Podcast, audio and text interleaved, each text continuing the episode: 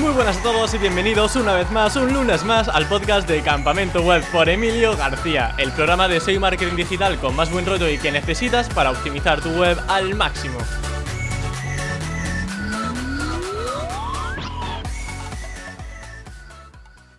Me estoy dando cuenta de que la gente rica me cae bien. De hecho, algún día le pasaré mi cuenta bancaria por si acaso mágicamente me quieren hacer una transferencia que yo, vamos, encantado de la vida. Pero fuera bromas, es muy inspirador eh, hablar con gente que ha conseguido cosas increíblemente interesantes en su trabajo, emprendiendo, y hablar con ellas para ver cómo ha sido ese proceso. Y me caen especialmente bien si ya además les gusta mucho el posicionamiento web. Y es justo el caso del invitado de hoy, Jesús Madurga.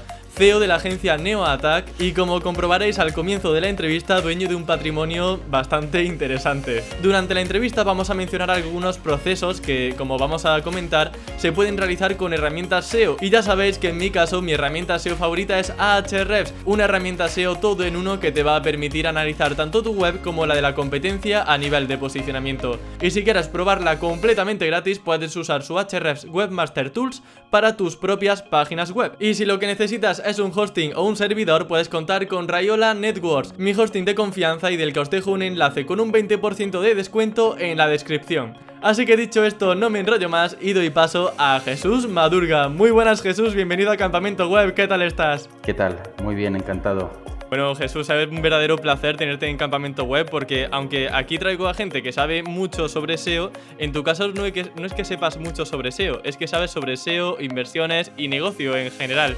Así que vamos a intentar rascar tanto cosas de metodologías de posicionamiento como em, cómo administras tu, tu, perfil un poco más empresarial. Mi primera pregunta iba, de hecho, un poco centrado en esto, porque aunque tu rama SEO es la que más me llama la atención, sobre todo también porque estamos en un podcast sobre SEO, eh, y vamos a profundizar mucho sobre esto en la entrevista. ¿En qué otros negocios estás metido? Porque me consta que no es lo único en lo que te, en lo que te mueves. Pues sí, mira, yo empecé al principio con Neotac, hice una agencia y luego fui montando otras agencias en paralelo porque, eh, pues igual que montas una, pues montas dos, tres, cuatro.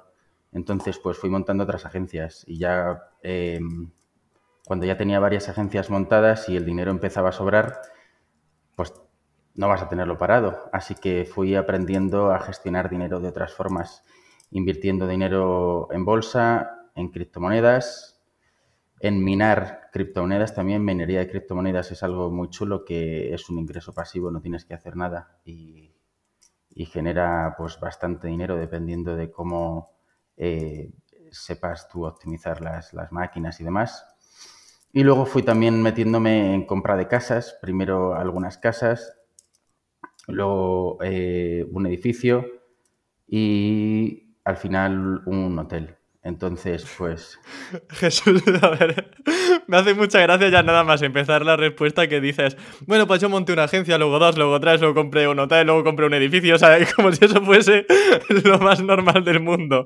Pues, a ver, eh, yo lo veo normal porque al final, pues, eh, no sé, es el camino que yo he seguido. No, tampoco me fijo mucho en lo que hacen los demás. No estoy en Twitter ni ando viendo cosas del resto. Entonces, pues yo sigo un poco mi, camino y, yo lo veo normal. Pues, por ejemplo, el montar varias agencias me parece lógico. Pues si yo siempre me fijo en lo que hacen los más grandes. ¿Qué hace la gente que tiene dinero? Pues no, Más Móvil no tiene siete marcas de, distintas. Yoigo, Yamaya, Pepefon. Pues no tiene Zara siete marcas con todos los distintos segmentos de mercado, pues yo dije, pues yo tengo que hacer lo mismo que hacen los grandes y monté más marcas. Lo mismo con las casas. ¿Dónde invierte el dinero la gente rica? En casas. Pues ¿a dónde va Jesús? A comprar casas. Luego que invierten, claro, luego edificios y luego hotel. Pues es que al final no hago más que. Yo siempre tengo, digo una frase que es que para ser rico hay que hacer lo que hacen los ricos. Y yo al final es el camino que, quería seguir. De hecho, por eso dejé de hacer SEO para comenzar a hacer más gestión de negocio. Porque si te quedas parado abajo, llega un punto en que no terminas de, subir y poder escalar la agencia. Y ese es el, creo que es el gran problema de la gente de SEO, que aman tanto el SEO que les cuesta dar ese paso de, como hablamos antes de, la entrevista de SEO a SEO, les cuesta dar ese salto por amor al SEO, porque el SEO es algo muy bonito y, y cuesta dar ese salto. De hecho, a mí me costó un montón soltar, no quería. Yo pensaba, además pensaba, ¿y si dejo, y si dejo el SEO, y luego tengo que volver porque no soy suficientemente bueno, la empresa no crece y me desactualizo, luego tengo que volver otra vez a aprender, no sé qué, bueno, bueno. Claro, porque esa era mi duda también. O sea, ¿qué empezaste antes? ¿A, ser SEO, digamos, o empezaste ya antes, previamente, a montar tus empresas? Y fue a la vez. Yo monté la empresa a la vez que empecé a generar contenidos para la empresa, pero fue, fue así. Yo monté eh, la empresa y dije, vale, y ahora tengo que conseguir clientes, ¿qué hago? Y me fui a la calle a conseguir clientes. Y dije, uff, esto, sí, dije, va, esto es una mierda, así no voy a ningún lado, necesito El antiseo, ¿eh? Yendo por, por, la calle con folletos de papel. eso, eso, eso, fui de comercial, papá, pero fue muy poco tiempo, apenas estuve tiempo haciendo eso porque me di cuenta que eso no me, no me iba a permitir escalar, entonces me puse a investigar y como yo estaba haciendo la carrera, estaba en segundo de carrera o así, pues dije eh, marketing digital y empecé a estudiar sobre marketing digital. Creo que fue primer curso en Quondos o algo de eso. No me acuerdo muy bien. Empecé a hacer contenidos y con los contenidos los iba rankeando y, y fui posicionando y consiguiendo los primeros clientes porque no tenía dinero para invertir en nada más. O sea, que nichos realmente propiamente dicho, eh, mira, rima y todo, ¿no? Pero nichos propios, digamos, ¿tenías, tenías antes o empezaste la agencia ah, y con eso ya te aventuraste y empezaste ahí a aprender SEO? No tenía ningún nicho, me, fui directamente a, vender servicios. Eh, Al dinero, ¿no? A decir, venga, ahí está lo que da dinero. El dinero está en los servicios, entonces yo dije, pues tengo que ir a los servicios. Tú piensas que mi mentalidad es hacer dinero. Yo siempre voy a por el dinero, entonces donde esté el dinero es donde voy yo y yo sabía que el dinero estaba en los servicios y era mucho más rápido de conseguir que montando un nicho. Entonces estaba claro que yo tenía que ir a por el dinero y empecé a vender servicios.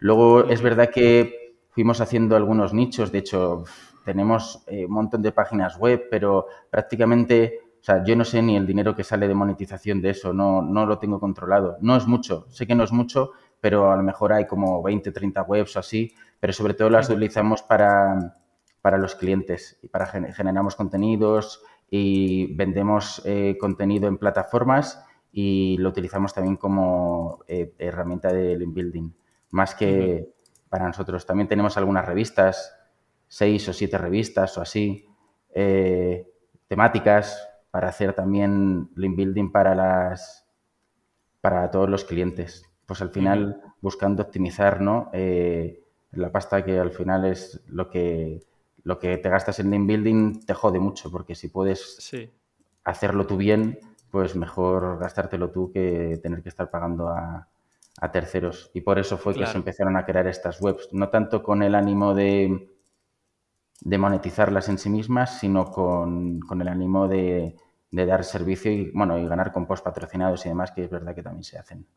Claro, eh, eh, esas páginas, digamos que ahí lo que tiene más peso, probablemente porque me dices, es la autoridad que tienen, ¿no? Quizá tener una alta métrica de DR, del, bueno, PA o DA, que ya eso está obsoleto, pero bueno, digamos que de cara a conseguir clientes, eh, eso digamos que es lo más interesante, también para ver el beneficio de vuestros propios clientes, propiamente dichos de la agencia, que podáis derivar autoridades de esos blogs temáticos hacia, hacia sus webs. ¿Cómo infláis, entre comillas, esa autoridad de los blogs? ¿Habéis invertido a su vez también mucho en link building para esos dominios? ¿Habéis tirado de expirados? ¿Cómo fue eso? No, link building, pagado todo. Pagado porque es mucho más rápido. Al final, eh, el tiempo corre en nuestra contra y como siempre me gusta ir muy rápido, pues hemos gastado muchísimo dinero en, de todo. Entonces, sobre todo, hemos hecho link building pagado para todas las páginas web. Hemos gastado mucho dinero pero acaba eh, compensando. ¿En cuánto tiempo empezasteis a rentabilizar esas páginas con post patrocinados? Porque a mí me consta que con eso se puede ganar mucho dinero. Em, y claro, el tema de inflar la autoridad de una página, velando aunque sea solamente por eh, los patrocinados que puedes vender, es algo bastante jugoso. ¿En cuánto tiempo conseguisteis empezar a vender? Tienen, tienen tráfico, ¿eh? Tiene buen tráfico las páginas también. O sea, yo me consta que los contenidos, los contenidos patrocinados los hacemos eh, para que acaben rankeando y generar eh, volumen de tráfico. Los utilizamos para que también eh, acaben posicionando y generar más. Pues mira, justo así es como debe ser un patrocinado, efectivamente, para que, para que sea 100% efectivo. Efectivamente. No te sé decir cuánto dinero generan porque lo utilizamos todo para link building. Lo reinvertimos, se queda el dinero en las propias plataformas que nos pagan y como te dan un dinero extra, pues el mismo departamento de link building, porque tenemos un departamento solo de link building el mismo departamento de Link Building se encarga de, de, meterlo ahí y, comprar enlaces con ese dinero que se queda en las plataformas. Así que no te sé decir cuánto, varios miles, no sé cuánto, no sé cuánto exactamente. No creo que llegue, no creo que, que pase los 10.000, no lo sé. Pero digamos que no fue difícil, ¿no? El, paso de ser una web de cero nueva a empezar a conseguir primeros clientes con patrocinados, ¿no? No, no es difícil porque hay mucho paleto, así hablando claro. Claro, los clientes se creen que saben, la gente ve cuatro artículos en internet y dicen, ah, pues yo compro enlaces y se fijan en las cuatro métricas de mierda y se ponen a comprar y se creen que saben, entonces pues para ganar dinero ahí pues es fácil porque pues, mucho desconocimiento. Hay mucho Ahí quería ir también, sobre todo para dar una aviso a los oyentes, algo muy positivo y por lo que sí que, eh, digamos, puede ser mm, adecuado eh, comprar ahí un post patrocinado es justamente por el tráfico orgánico. Antes de comprar un enlace, no solamente hay que ver la autoridad, sino también el tráfico estimado, aunque sea de Ahrefs, de donde sea, que te permita ver si, por ejemplo, tiene keywords eh, similares a las que tú tratas en tu web. Nosotros no tratamos de engañar a nadie, simplemente que es más fácil porque hay mucha gente que no que desconoce. Entonces tú te, anuncias ahí, es muy fácil que te contraten un post patrocinado por, desconocimiento. No, nosotros no tratamos de engañar a nadie, ponemos un precio más barato cuando tenemos una autoridad más baja y menos tráfico y luego vamos subiendo el precio. Pero es verdad que mucha gente que pues pues eso, contrata por contratar porque no saben lo que están contratando. Entonces, no, pues, estoy seguro de que hay mucha gente que tiene blogs malísimos y que ganarán un montón y en vuestro caso estoy seguro de que, como bien has dicho, hay posts que están posicionando y eso, pues mira, es justo lo que hay que hacer, intentar tener un blog con no solamente autoridad, tener ese numerito de, autoridad, sino también ver eh, ese tráfico estimado y, ese volumen de keywords que sean semánticamente relacionadas con tu contenido. A no ser que hablemos de un periódico genérico, que igual ahí la autoridad sí que manda un poco más y hay que fijarse en aspectos como que el artículo salga en la página de inicio, que no esté en una categoría de, con otros post patrocinados, etcétera, etcétera. Efectivamente. Em, siguiendo por la línea de clientes, eh, Jesús, em, ¿cuáles son los principales problemas SEO con los que os llegan esos clientes y cómo los solucionáis? O sea, cuando llegan clientes, ¿por qué suele ser? ¿Qué, problemas suelen acontecer? Normalmente son problemas de estrategia. La gente no sabe generar dinero con, una página web. O sea, es más, pues, me han montado la web, he contratado a un tío la web y, y la arquitectura está hecha una mierda o sea, no, no está bien planteado. Pues hay que tirarlo todo a la mierda y volverlo a hacer. Eh, o me han hecho SEO, pero claro, ¿qué SEO me han hecho? Me están haciendo SEO, pero la persona no sabe de negocio. Es que SEO tienes que saber negocio. Porque no solamente vale con posicionar, tú tienes que saber qué coño estás posicionando, con qué estrategia detrás. Nosotros eh, nos enfocamos en los clústeres que sabemos que más van a dar, más dinero van a dar en menos, en menos plazo, porque el cliente normalmente nos requiere eh, rentabilizar su inversión lo antes posible, a no ser que sea. ¿Y cuáles son esos clusters? ¿Cómo cuáles son? Depende del, cliente. o sea, nosotros trabajamos los clusters de, eh, eh, con, contenidos debajo, con páginas, contenidos, y vamos metiendo tráfico hacia arriba, hacia las keywords más complicadas. Entonces, pues, dependiendo del, del, cliente, se trabaja de una forma o de otra. Pero sobre todo, son problemas mucho de negocio, porque es verdad que te enseñan SEO pues en cualquier sitio, yo que sé, en cualquier academia te van a enseñar SEO, pero falla mucho el negocio. La gente Vamos sabe a poner, intentar aterrizarlo a algún caso práctico que se te venga a la cabeza sin desvelar eh, nombres, sin desvelar nicho, pero porque la gente sepa, vale, pues eh, yo tengo un problema de negocio y hasta aquí, hasta que no he escuchado de Jesús, no sabía que tenía un problema así. Pues que tienes mucho tráfico y no te conviertes, o sea, no ganas dinero.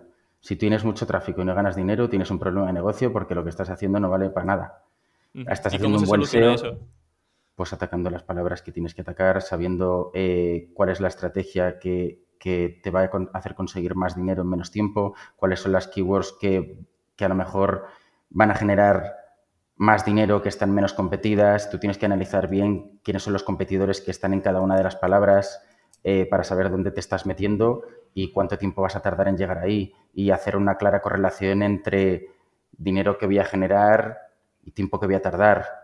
Y, la gente no sabe hacer esas valoraciones, ya no solamente relación tiempo-dinero, sino también inversión. Hay keywords que, pues, hay clientes que se empeñan en estar primeros en algunas keywords que se creen que van a dar mucho dinero y que la inversión que te va a, a generar, o sea, que te va a costar llevar esa keyword a, los primeros puestos, no merece la pena en comparación con otra estrategia que podrías seguir atacando a lo mejor otra, otro tipo de palabras que te van a ayudar a generar dinero antes. Entonces hay que saber valorar. ¿Algún nicho en concreto o algún. SEO, en, nuestro mismo, en, SEO. Agencia SEO es una, una keyword que cuesta muchísimo dinero, muchísimo dinero mantener arriba, que tienes que estar muy pendiente y que al final es muy difícil eh, que salga tan rentable como otras palabras, porque cuesta mucha pasta. Entonces... ¿Cuáles serían esas otras palabras? Porque aquí, por lo que yo entiendo, eh, sobre todo el problema está en no visualizar bien a ese público objetivo y no entender cuál es tu target, o al menos el que está más cerca a la conversión o, que tiene más capacidad adquisitiva para contratar un servicio. Corrígeme si me equivoco. Sí, o sea, no solamente es cuestión de tu, es, tu target, las palabras que van a llevar a tu target y, palabras eh, que sepas que vas a conseguir rankearlas con una menor inversión. Imagínate, me lo voy a inventar, ¿vale? Por poner un ejemplo. Yo sé que eh, conseguir rankear eh, por eh, agencia SEO me va a costar, mm, yo qué sé, cada mes una inversión de 4.000 euros mensuales. Pero ¿Eso cómo lo estimas, Jesús? O sea, ¿qué pasos podemos seguir o qué podemos recursos humanos para... recursos, recursos humanos, cuánto tiempo vas a dedicar, recursos humanos a, la palabra clave, o sea, el tiempo de dedicación los enlaces, eh, las herramientas, todo lo que te vaya a llevar y tú haces un, estimado y al final es, también es práctica, ¿no?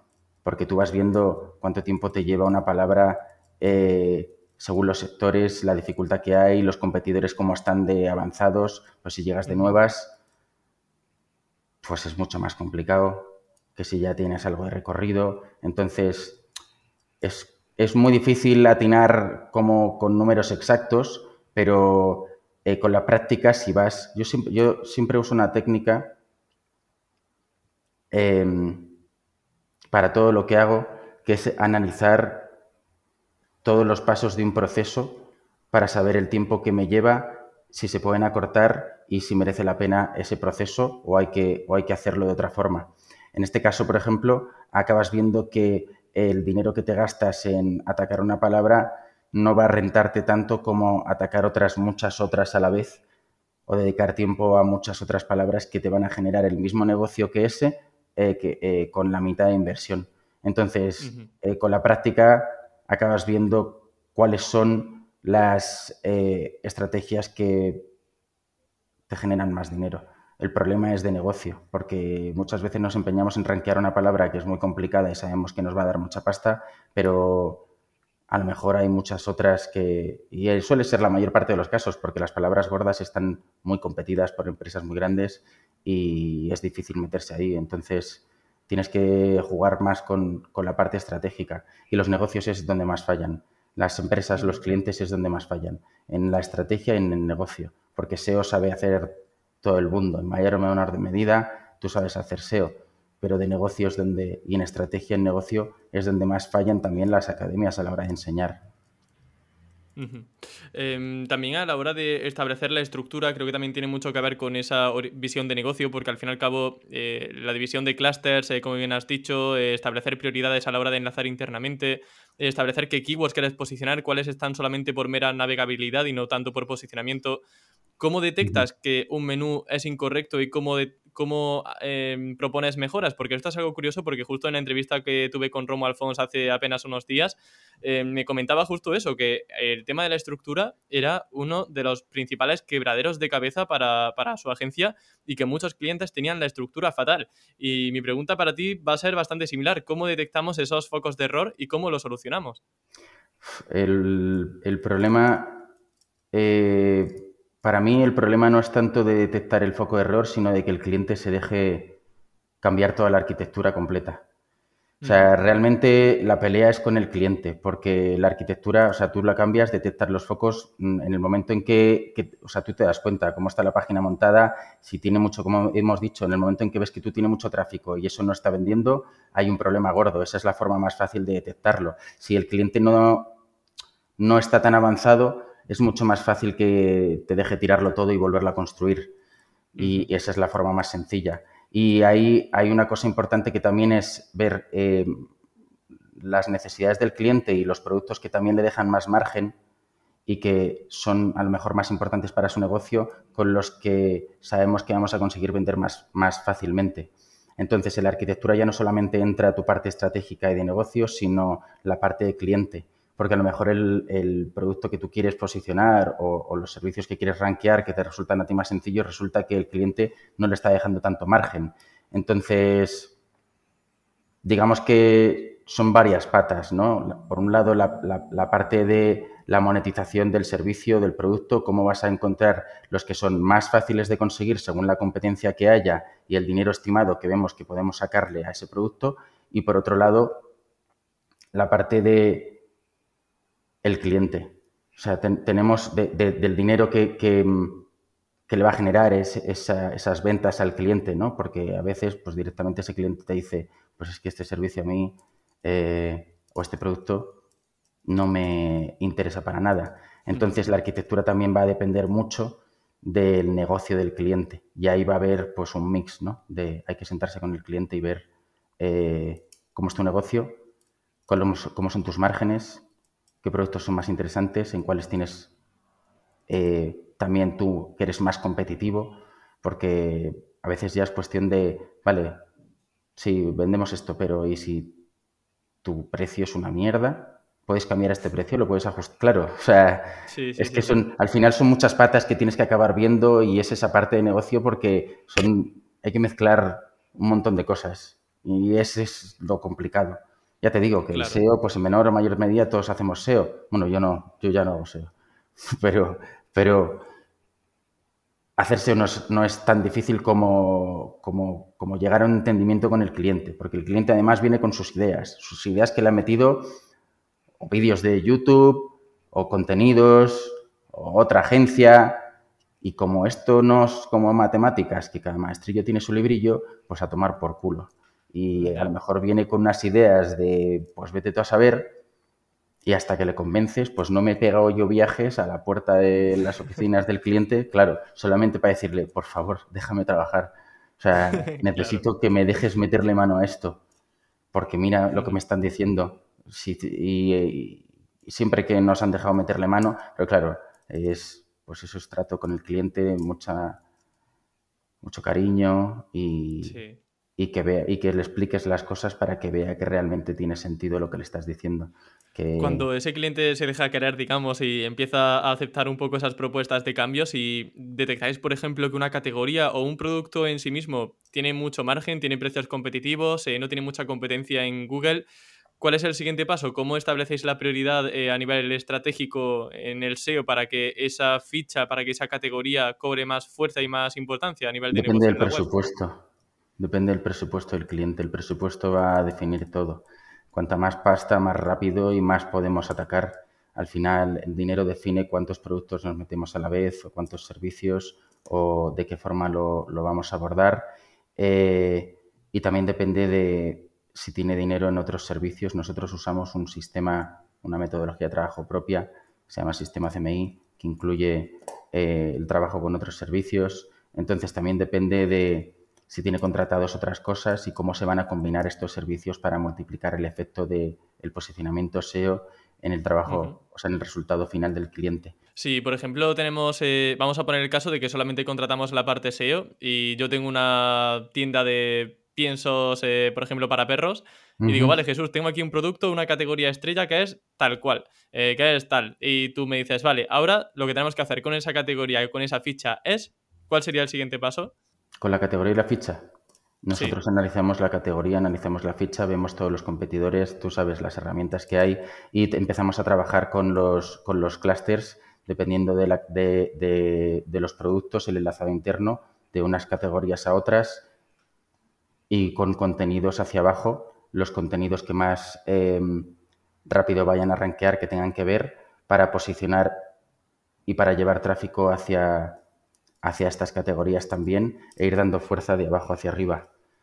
Eso es eh, básicamente la, fórmula que nosotros utilizamos. Ya depende, el lazado dependerá mucho de, todas las, categorías que haya, de la relación que tengan entre ellas, mucho análisis de la competencia, de cómo lo tienen ellos hecho. Al final es tratar de copiar y mejorar. a veces es difícil mejorar porque hay muchos que llevan mucho tiempo y ya lo tienen muy trillado y ahí más que mejorar puede ser innovar, pues el meter vídeos o el meter otras cosas que, las páginas de la competencia a lo mejor no tengan y tratar de ser más creativo en, ese sentido para darle un punto más. muchas veces no es tanto cuestión de, de SEO, sino de diferenciación.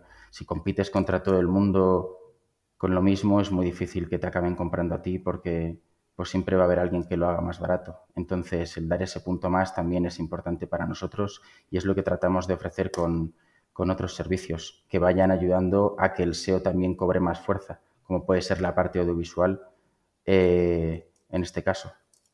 Ajá, muy interesante esto. Em, por ejemplo, ¿habéis trabajado un canal de YouTube con algún cliente o normalmente cogéis eh, vídeos de otros canales y para enriquecerlo audiovisualmente?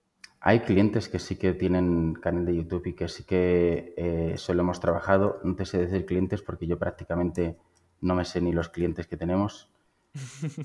te lo juro, de verdad. no. Eh, pero eh, el, YouTube es cada, cada, día es más potente. Nosotros no estamos seguramente. de hecho, cuando estoy hablando con, con Romo, que, que lo vi hace un mes o así, eh, me estuvo contando que lo bien que lo hacían en, YouTube. Seguramente él eh, haga mejor que nosotros el, el SEO en YouTube, pero pues vamos haciendo nuestros pinitos y vamos cogiendo, vamos cogiendo fuerza porque la parte audiovisual para los anuncios de publicidad, que sí que se nos da muy, muy, muy, muy bien, los trabajamos muchísimo. Entonces, al final todo acaba ayudando. Y el SEO en YouTube es algo que todavía está muy por explotar por lo que cuesta hacerlo, ¿no? O sea, de pasta a nivel de pasta. Hay muchos clientes que sí que están por la labor de, invertir en hacer vídeos, pero como cuesta mucho dinero, eh, sí, suelen ser bastante reacios. Entonces, pues hacer lo que se puede con, los clientes que se dejan. Hay algunos que sí que te lo pueden dar los recursos ellos y hay otros que tratamos de coger nosotros recursos de donde sea para apoyar incluso em, a los propios contenidos que, se han creado en los, en los artículos del blog, pero se nota muchísimo la diferencia. Cuando metes tema audiovisual, a la hora de rankear, se, se, nota, se nota mucho. Pues bueno, Jesús, cerramos aquí la parte de SEO y vamos a ir a la parte empresarial, que bueno, yo creo que ya nada más que con el comienzo de la entrevista habrá suscitado interés por parte de los oyentes diciendo, jo, Jesús es un fuera serie que ha montado de todo. Eh, y bueno, por curiosidad, ¿se puede decir el nombre del hotel que tienes? Bueno, si es que tienes uno, seguramente tengas varios, ¿no? No, de momento tengo uno solo, Utopía Alicante. Mañana vendrás con tres, ¿no? Tengo intención, tengo intención. En el momento en que este verano esté, esté funcionando, me gustaría eh, montar otro seguido. Sí, porque al final, ¿sabes qué pasa, em, Emilio? Que yo soy una persona muy ahorradora. Cuando otras personas... Nadie lo diría, ¿eh? Con tanta cosa que montas. Pero eso es inversión, eso es inversión, eso es inversión, no es lo mismo, no es gastarse el dinero en un Ferrari. Es decir, yo podría haberme comprado, yo podría haberme comprado un Ferrari, un Lamborghini, un no sé qué, y no lo he hecho. Y lo hago porque invierto.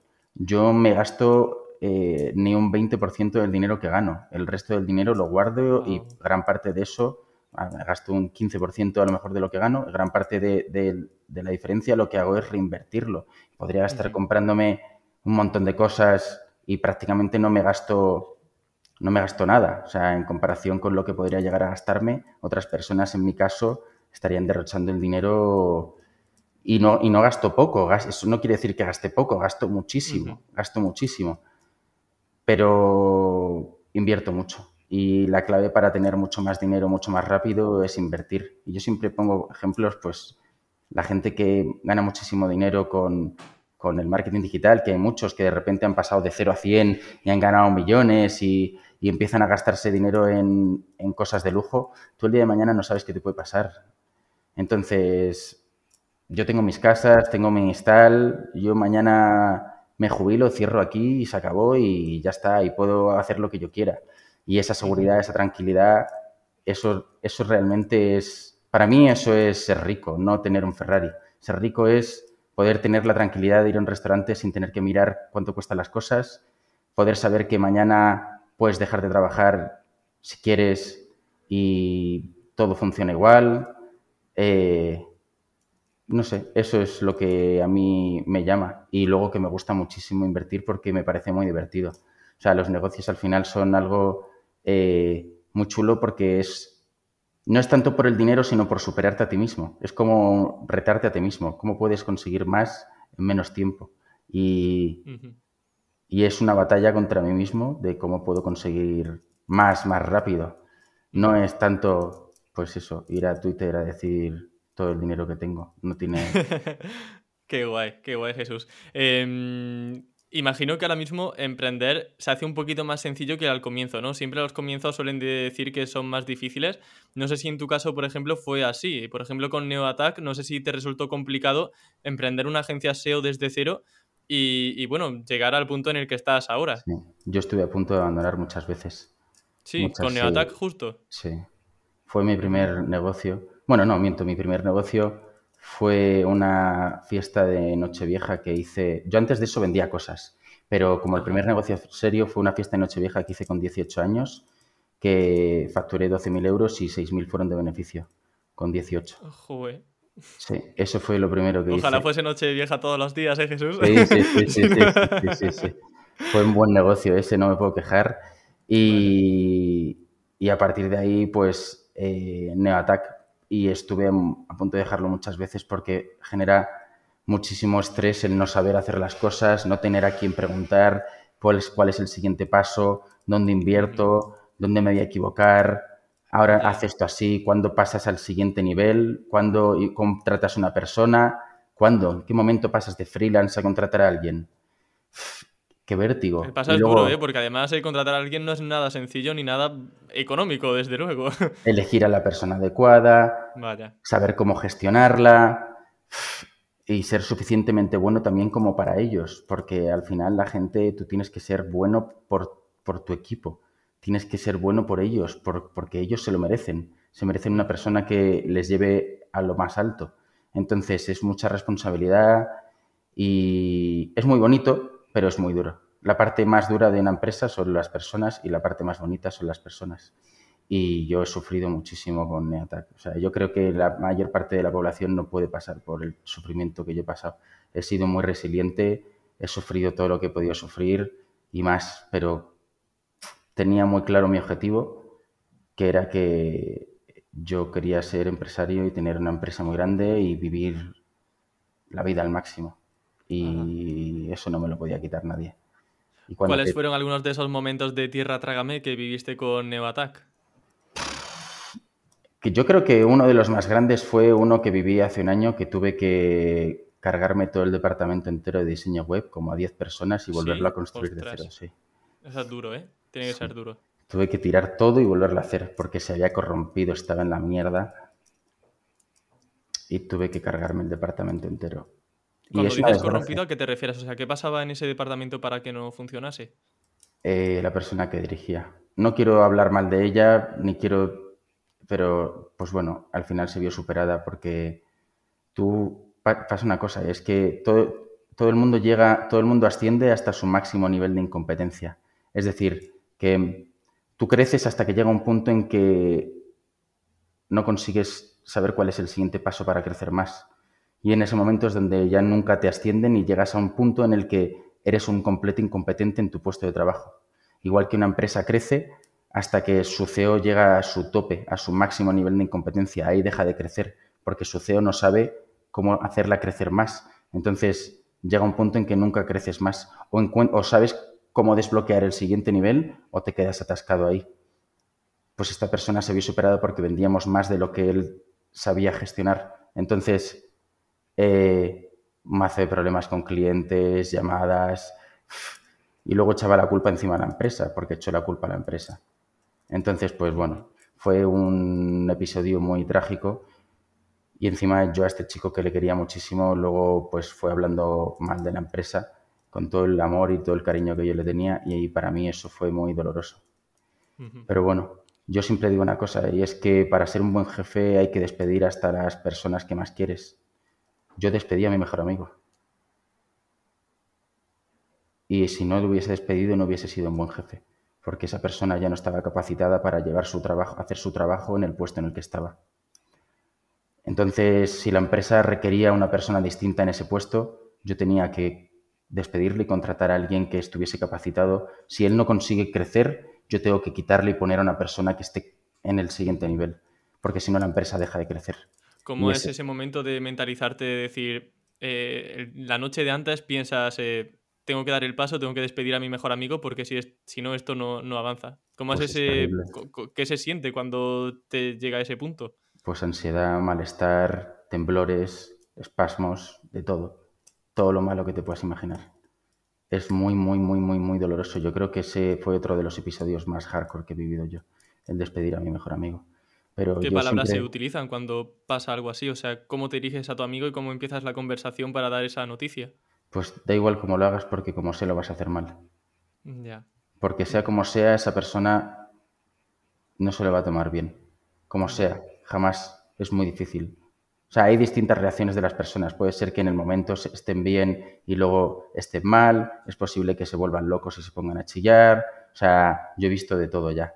Cada persona se toma el despido de una forma, pero en ningún caso se lo toman bien porque en lugar de mirar lo que en su interior y pensar qué he hecho mal y qué he podido hacer para mejorar, echan la culpa fuera y así nunca van a conseguir ser mejores y luego se lo llevan todo muy a lo personal. Luego te odian, cuando en realidad yo estoy haciendo mi trabajo. Yo no te despido porque yo me caigas mal, te despido porque creo que es lo mejor para la empresa.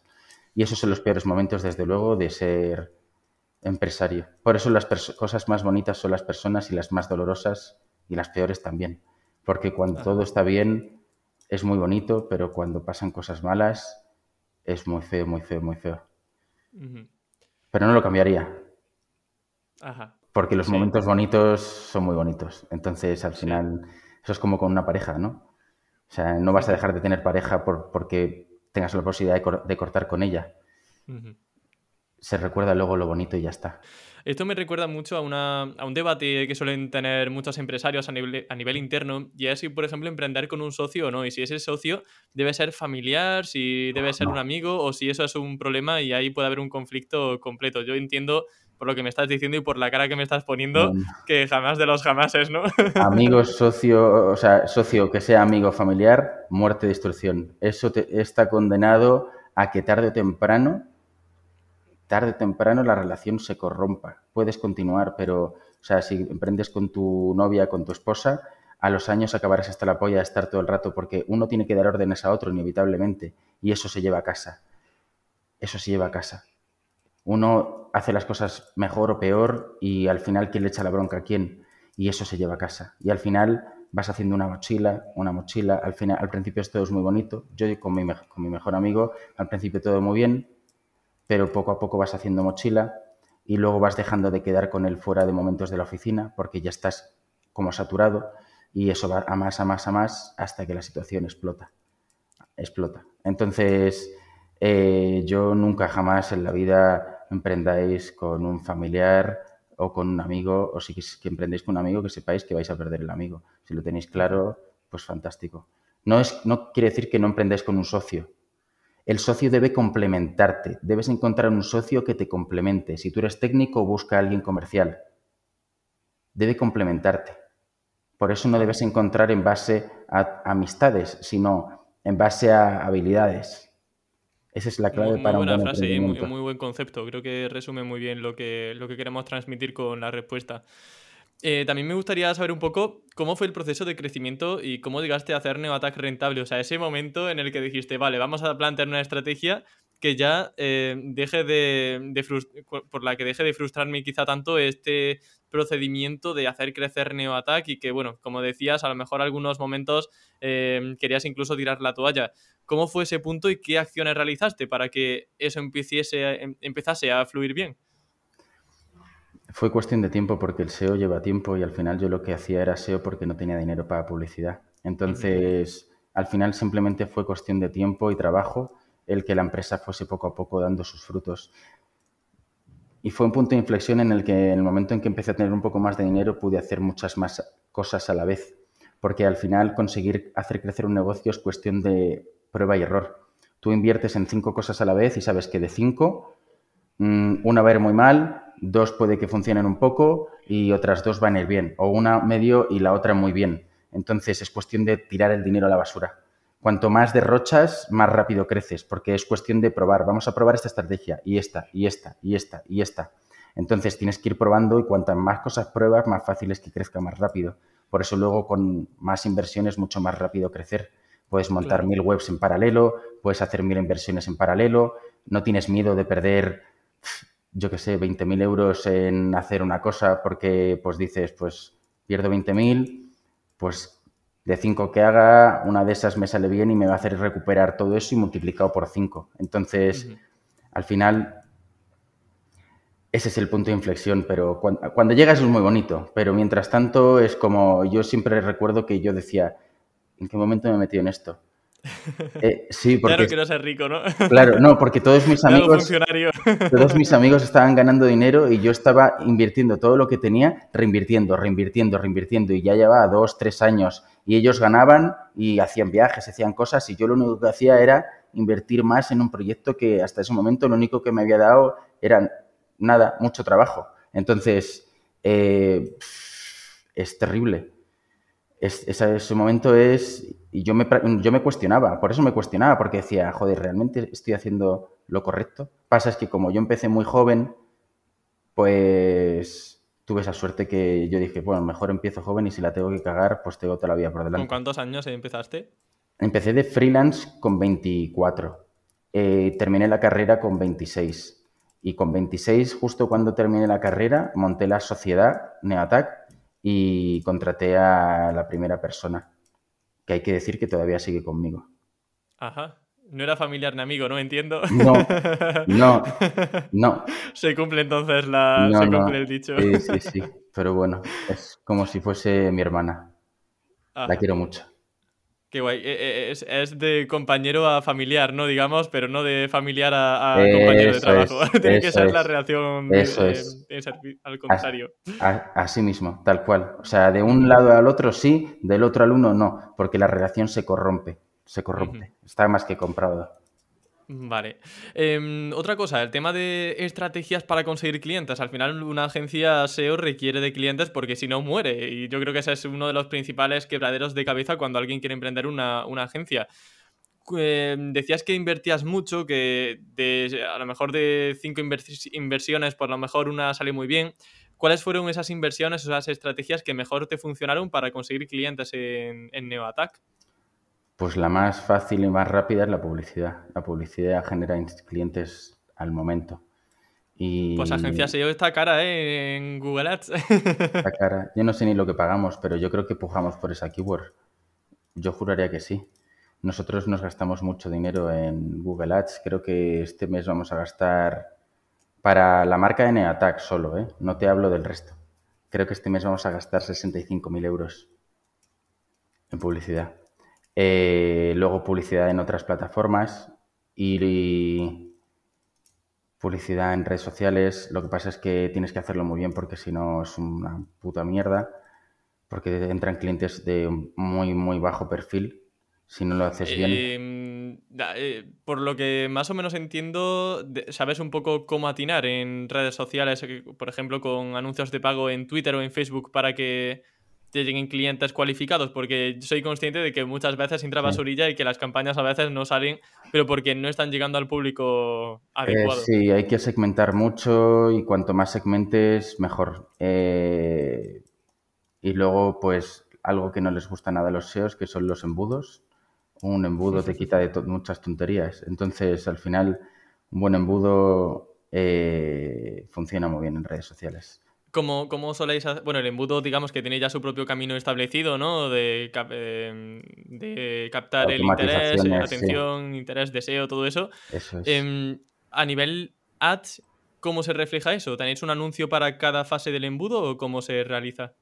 Depende, hay muchas formas de hacerlo. Tú puedes hacer un embudo y llevarles a un lead magnet y luego eh, atacarles con email marketing Puedes eh, hacerlo a través de un embudo con vídeos.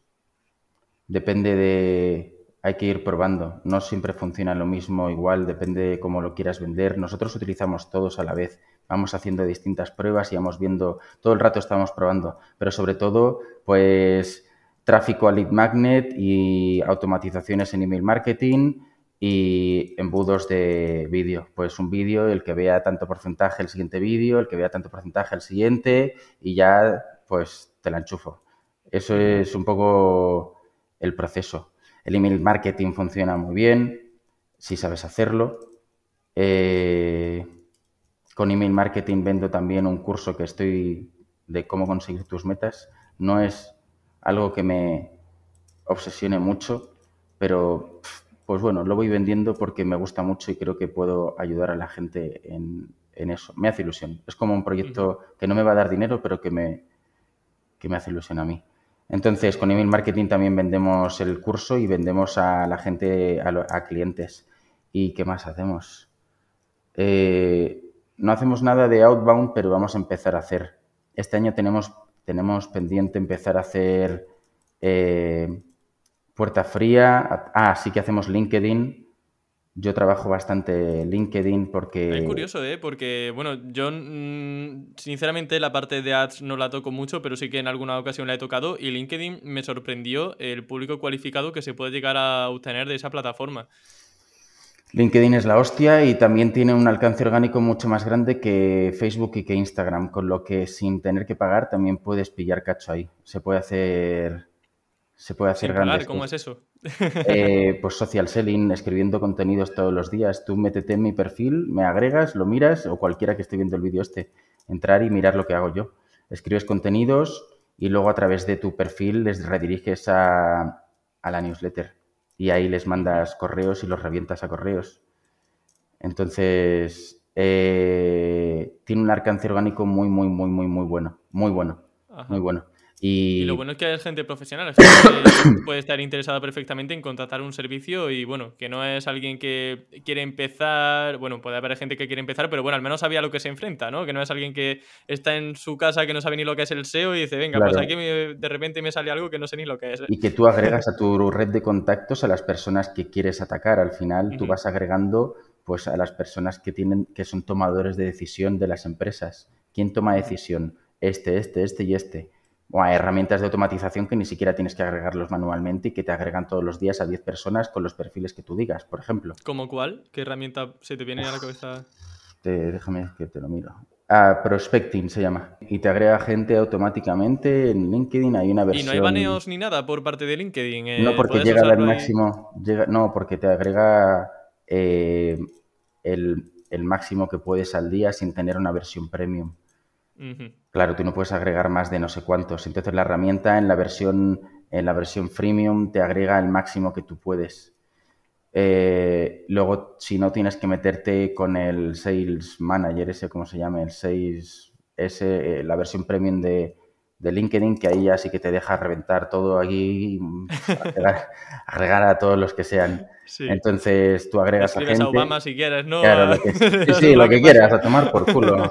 Entonces tú empiezas a agregar y, y luego con los contenidos pues vas eh, derivándolos a la gente le llama la atención y, y pues los vas derivando al, al, embudo, a la página web, al sistema CMI, que tenemos una landing de sistema CMI, se registran y ya entran en las automatizaciones y ya empezamos ahí a trillarlos.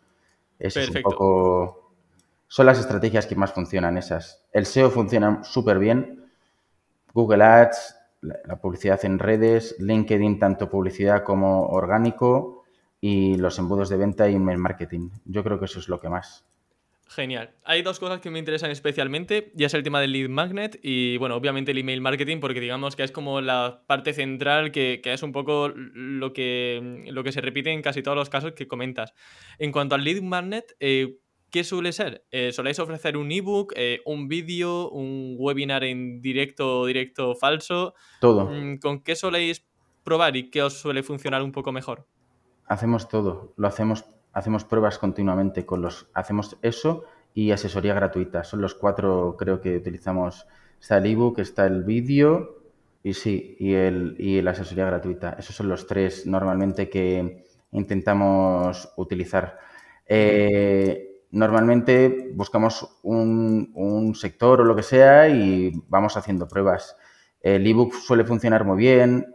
Mm, si le metes un contenido que la persona quiera que le interese, realmente lo importante, lo importante es eh, segmentar bien, que el lead magnet convierta y luego que los emails enganchen. O sea, el lead magnet no es, tanto, no es tan importante que sea un formato u otro, sino que de verdad te ayude a generar ese registro para luego que los correos le convenzas para que contrate. Es más. Es más. En cuanto a los correos, em, ¿con cuánta periodicidad soléis enviar emails? Eh, no sé si soléis mandar todos los días, ¿no? Ahí he estado porque digo, seguro que me dice todos los días o varios al día. Todos los días, todos los días. Yo envío, lo escribo yo mismo además. Un email al día, sí. Y no satura a la gente, ¿no? Porque, tío, yo mando un email a la semana y ya me parece mucho. Yo, de hecho, pongo un chiste siempre al comienzo del email. Digo, mira, para que la gente, aunque sea, se ría un poco cuando vaya a leer el correo. Y digo, macho, no se saturará, pero luego escucha gente como tú que le va súper bien enviando un correo al día. Digo, jo, la gente no se satura, la gente está todo el rato leyendo el correo. yo hice un curso, bueno, he hecho varios cursos. He hecho, yo es que hago cursos todo el rato. Termino un curso y empiezo el siguiente. Ahora estoy haciendo uno de LinkedIn Sales de growthhacking.io, pero según termino este, empiezo el siguiente y así. Y he hecho cursos de copywriting y entonces pues me gusta escribir y los escribo, los emails creo que son bastante amenos y si se saturan, que se vayan. Lo que está claro es que para vender se necesitan muchos impactos. Tú piensas que todo el rato, o sea, la publicidad en la tele, en YouTube, estamos acostumbrados a, a tener cientos de miles de impactos. Entonces, si no eres pesado, no te compran. O estás ahí o no te compran. Y el que no quiera, que se vaya. Pero como no te van a comprar, es mandando un email cada mucho tiempo. Hay gente que envía un email cada una vez al año, dos veces al año, tres veces. O sea, ahí es cuando menos caso te hace la gente. Ahí no te van a hacer caso para nada. Es mucho mejor. Lo que pasa es que es muy jodido porque, claro, envía tú un email al día. O sea, eso es un trabajo de constancia, de ahí, como, pues eso, crear contenido continuamente, que es lo más aburrido que hay. El tener que estar día tras día tras día. Pero funciona. Ok. Em, bueno, yo me tengo que grabar a fuego eso de la repetición, porque de hecho yo creo que para el posicionamiento de marca, como decías, la repetición es algo muy importante, generar muchos impactos. Em, estamos todo el rato recibiendo impactos constantemente de, empresas y a lo mejor en televisión hasta el impacto número 30 no se nos ocurre comprar un producto. Efectivamente, efectivamente. Es por eso que necesitamos muchísimos impactos. el cerebro ya está acostumbrado, o le impactas continuamente o no te acaban comprando. Y créeme que es la repetición lo que genera más compras que, nada, no enviar un email cada un, mucho, es enviar, pues es como la publicidad, es por qué se hace remarketing y lo ves un día y otro día y otro día. ¿Cuándo compra? Al quinto día dice, coño, ya lo compro. Pues el email es igual, tío. Al final. Sí, sí, sí. La misma tienda de ropa, la misma camiseta, la ves y dices, me gusta, la ves otro día, me gusta, pero es muy cara. La, siguiente, bueno, venga, venga. Eso es. la acabas comprando. Eso es tal cual, es tal cual. Porque el ser humano es así, al final acabamos cayendo. Entonces, si te gusta, lo vas a comprar. Y si no tenías pensado comprarlo, te vas a ir. Entonces, pues es mejor enviar un email al día. Bueno, si no puedes al día, pues envíalo dos veces a la semana. Pero es mejor más frecuencia. Eh, pues a los suscriptores de Campamento Web ahora cada día van a tener un chiste. Qué bueno, Jesús, tío. Me ha encantado, la verdad, esta, eh, esta, esta declaración porque, sinceramente, creo que es un pilar muy importante para que una inversión en marketing digital sea efectiva, porque muchas veces incluso esto va muy a colación de tener paciencia y de ser constantes con un trabajo, porque a lo mejor lanzamos una campaña vemos que a tres días vista no tiene resultados y decimos, ah, esta campaña no funciona, me voy a otra. Hombre, tendremos que dejar un poco madurar esa idea, ¿no? Entiendo. Sí, efectivamente. Al final, eh, lo que pasa es que cuesta pasta y cuesta tiempo y cuesta, pues bueno, mucho esfuerzo. Pero eh, la repetición es un arma súper, súper, súper clave. La repetición, la repetición es lo que genera el branding, la repetición es lo que genera eh, la conexión con, las personas. Tío, tú cuando conectas con una persona es cuando confías en ella. ¿Por qué se compra un servicio? Por confianza. No es otra cosa, es confiar. Más si es etéreo, que la gente vende motos que te cagas. Entonces, y yo encima que soy caro o no soy el más, más barato, o confían en mí o no me compran. Y qué mejor que te escriba yo directamente y te cuente mi vida. porque les cuento mi vida, yo les cuento de todo, ¿eh? O sea, te echarías unas risas. ¿Sí? pues ya sabemos todo el mundo a suscribirse a la newsletter de Jesús Madurga y yo el primero. Os lo vais a pasar muy bien, créeme. Primero hay una serie de emails automáticos, como 10 o así, y después es el email mío diario. Y pues lo único que si nos gustan las palabrotas y que, y que diga tacos, pollas, mm, hostias, joder, puta, no os suscribáis, porque soy muy mal hablado. Y, se vende con pues no lo diría, ¿eh? en esta entrevista te estás portando muy bien, Jesús. Estará con el demonio en el, en el hombro diciendo, di, di, esta palabrota. Y tú, no, no. Pero es que al final, pues, no sé, eh, es como, yo en, en, el email me siento cómodo, es como mi medio, entonces pues me suelto mucho más. Mola mucho, Jesús, tío, mola mucho. Em, vale, eh, luego el tema del email marketing ya lo hemos tratado. Mira, hay una cosa que me genera curiosidad y esto es una pregunta que digo, ya que tengo a Jesús aquí, se la hago, pero es algo mío realmente. O sea, ¿una agencia SEO es escalable? Porque, claro, cuantos más clientes llegan, más gente tienes que contratar. No sé si es un negocio realmente escalable o si tiene por ahí igual alguna dificultad a nivel de negocio. Eh, sí que es escalable, pero cuanto más personas, más riesgo. Entonces, hay un, hay un kit importante para la escalabilidad, que es que cuando llegas, o sea, tú vas escalando, ¿no? Vas creciendo, creciendo, creciendo, y, según vas creciendo tienes no solamente que coger más clientes, sino que aumentar el ticket.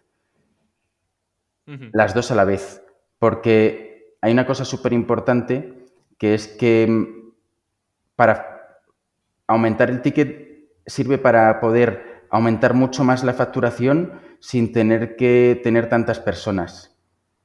Entonces, a la vez que aumentas el número de personas, tienes que conseguir mejorar tu branding y tu estrategia para conseguir aumentar también el ticket. Y eso hace que consigas mucho más volumen con las mismas personas. Entonces, tienes que ir jugando con esos dos pilares a la vez, porque si no, eh, puede ser peligroso, porque tienes demasiado personal. Y si tienes demasiado, demasiado pocas empresas, o sea, tampoco tiene que ser un ticket súper alto, es mejor que estar, estar en la mitad. Nosotros no tenemos ningún cliente que represente ni un 4% de la agencia. Por eso eh, creo que es, nuestro negocio es súper escalable por la mm, estructura de clientes que tenemos. Hay empresas que tienen tres clientes súper tochos y ya. Entonces ahí escalar, si escalas con clientes súper grandes, igual que te llega un cliente súper grande, se va y te tienes que cargar un departamento entero. Te cargas que 15 personas o lo que sea a la mierda. Nosotros no nos pasa eso porque tenemos mucha cantidad de clientes y ninguno representa un porcentaje tan alto como para que nunca sea preocupante. Entonces, eso genera muchísima seguridad a la hora de escalar, porque sé que nunca nos va a pasar nada, nunca, nunca, nunca, nunca. Tenemos demasiada cantidad de clientes con porcentaje muy pequeño, representan un porcentaje muy pequeño cada uno. Entonces, no vamos a tener ningún problema.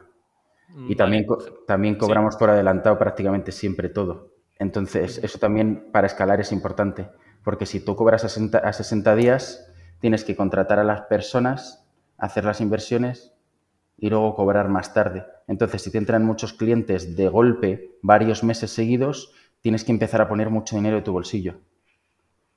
Entonces, el cobrar por adelantado te da la ventaja de no tener que estar, no tener problema para crecer rápido porque no necesito nunca poner dinero de mi, de mi, de mi bolsillo para crecer. Me da igual que entren toda la cantidad de clientes que sean.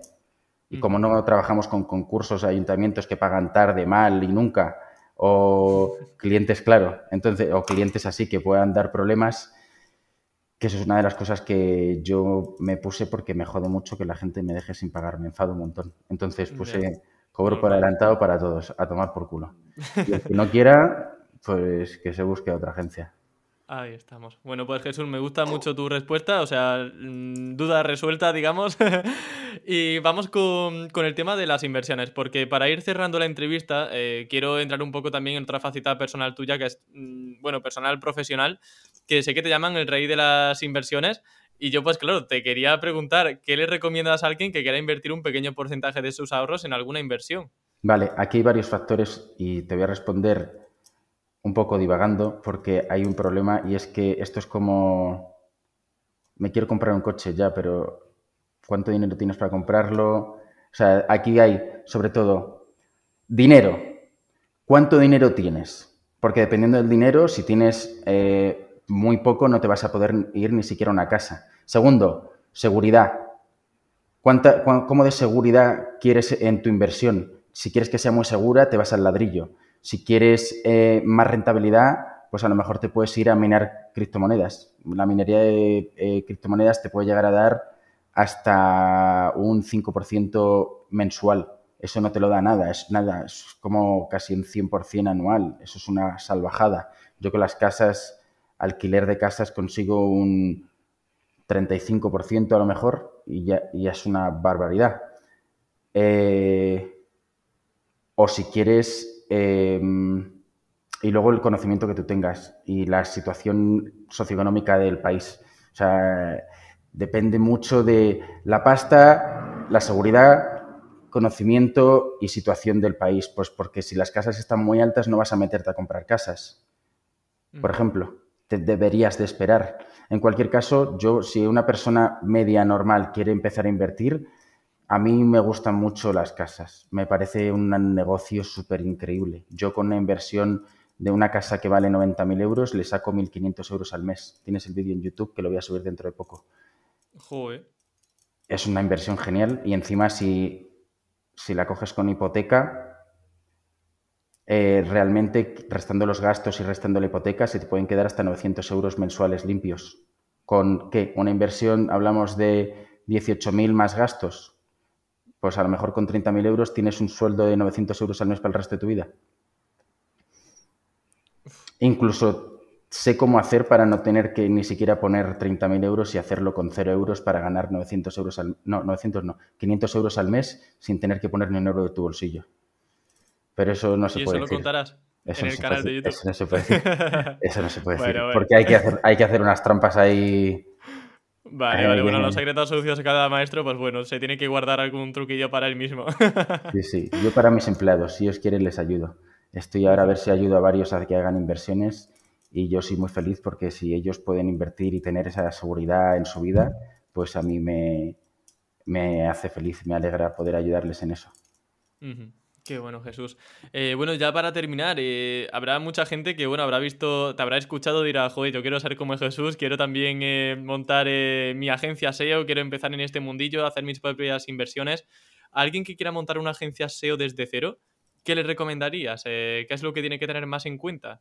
Te voy a decir muy rápido, resumido, al máximo, para conseguir tener en cinco años un sueldo de 50.000 euros al mes, por ejemplo. Poquito, ¿no? O sea, ha sido lo bajo. Pero, pero, es muy difícil. Ahora, estate cinco años metido en tu casa trabajando 14 horas al día sin parar durante todos los días. Todo el dinero que ganes no lo disfrutes con tus amigos. Inviértelo. Invierte cada céntimo. Y no pares de estudiar todo el rato. Lee un libro a la semana. Estudia un curso y después otro.